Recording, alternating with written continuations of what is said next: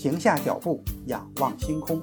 欢迎来到天文随心听，本节目由喜马拉雅独家播出。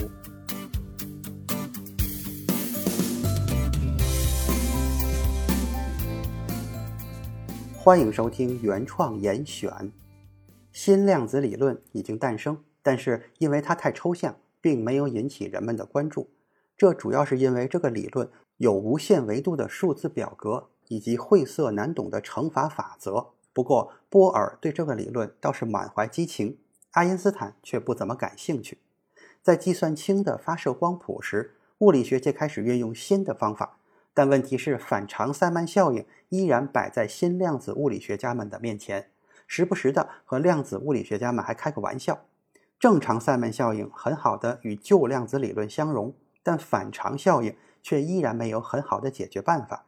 有一天，年轻的奥地利物理学家沃尔夫冈·泡利在街上走着，有人就问他为什么不开心。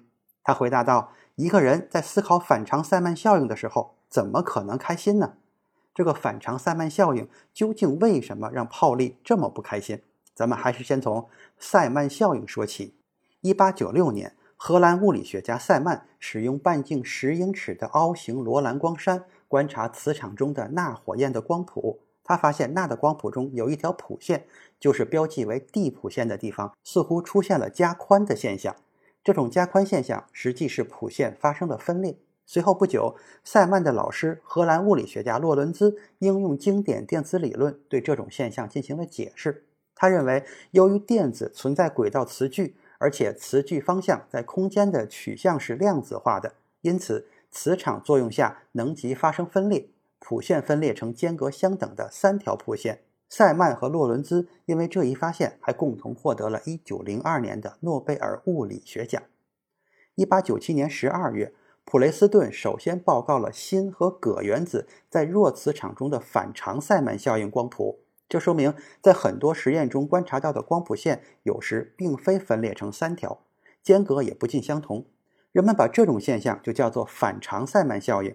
将塞曼原来发现的现象叫做正常塞曼效应，反常塞曼效应的机制在其后二十余年的时间里一直没有能够得到很好的解释，困扰了一大批物理学家。一九二五年，两名荷兰学生乌伦贝克和古兹米特提出了电子自旋假设，很好的解释了反常塞曼效应。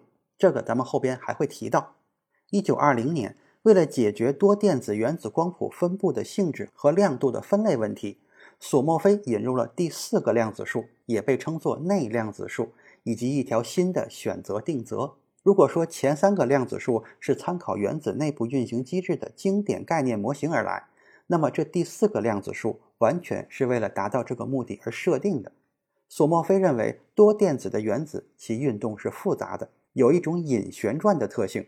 一九二一年，图宾根大学的德国光谱学家阿尔弗雷德·朗德提出一种观点。认为内量子数和另外的一个量子数可以取半整数值。相对来说，朗德的方法是成功的，但依然让人难以理解。更严重的是，1922年，德国物理学家奥托·斯特恩和瓦尔特·盖拉赫研究了磁场对一束银原子的影响。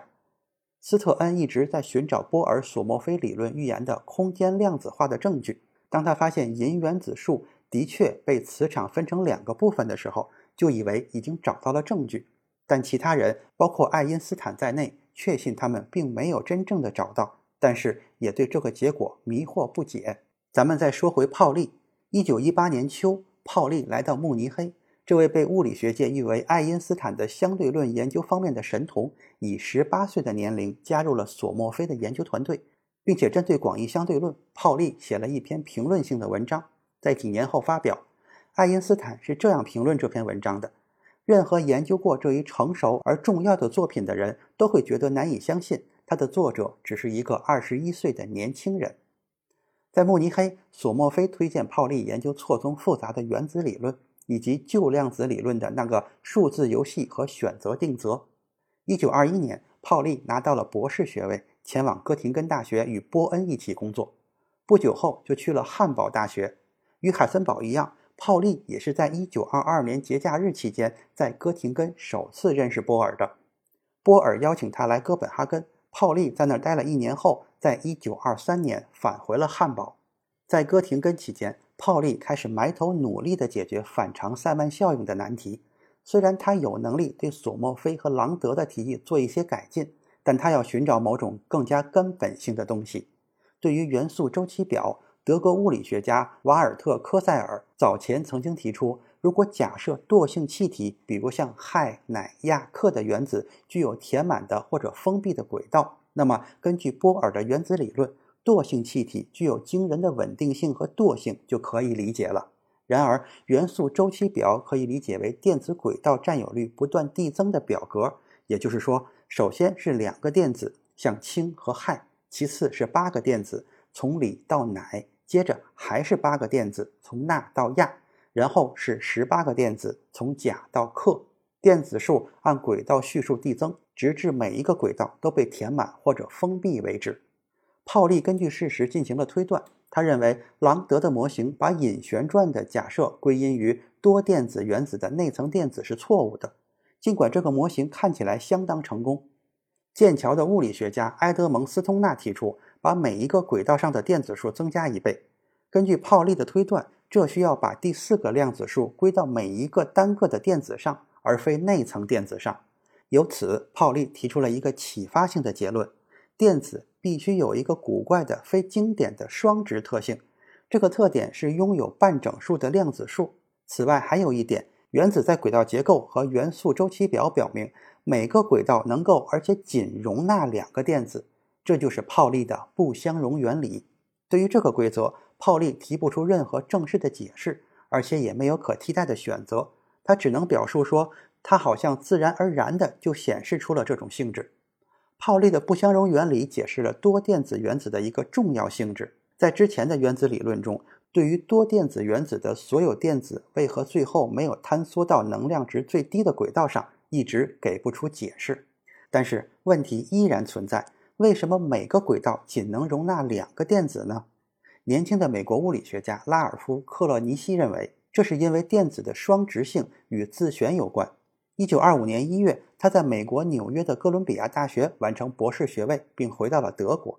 他回德国后，开始与朗德共事。朗德把泡利关于不相容原理的信给他的美国新助理看。第四个量子数在单个电子上的应用让克洛尼西感到震惊，他立刻就想到了一种可能的解释：索莫菲已经把第四个量子数归为隐旋转。假如这个旋转实际上就是单个电子的自旋，会怎样？如果电子绕自己的轴自旋，就像地球在绕太阳公转的轨道上自转一样，那么就会产生一个小的局部的磁场。一个原子中电子的性能就像一个微小的条形磁铁。它将会具有一个磁矩，与所在的外磁场产生的磁力线一致或相反，并产生两种不同的能量状态。这种状态就会以分裂的光谱线的形式表现出来。泡利完全否定了克勒尼西的观点。后来，克勒尼西又与波尔、克拉默和海森堡交流，他们也同样否定了他的观点。这里边一个最重要的原因就是一个旋转的带电球体，它赤道位置的运转速度需要快过光速的十倍。这一点与爱因斯坦的狭义相对论是不相容的。就是因为这一点，克勒尼西就放弃了他的观点。与此同时，在荷兰莱顿，两位年轻的荷兰物理学家塞缪尔·古德斯米特和乔治·乌伦贝克也独立得出了与克勒尼西相同的结论。他们在论文中的总结支持了电子围绕自身旋转的学说。这篇论文投给了德国期刊《自然科学》。一九二五年十一月，论文发表了。刚开始，论文引起了类似当初对克勒尼西观点的担心。一九二五年的十二月，波尔在不同的地方分别遇到了泡利、斯特恩、爱因斯坦、埃伦费斯特、海森堡和约尔当。这时的波尔已经成为电子围绕自身旋转学说强有力的支持者，而且他或许是第一个使用电子自旋这一术语的人。不出波尔所料。导致光谱线分裂的预测和观测之间不一致的神秘影响因素得到了令人满意的解决。保罗·狄拉克随后提出，如果电子能被看作拥有两个可能的自旋方向，那么这或许就能够解释为什么每个轨道仅能容纳两个电子的问题。两个电子的自旋方向必须刚好相反，才能在一个轨道中存在。一个轨道最多能够容纳两个自旋方向匹配的电子。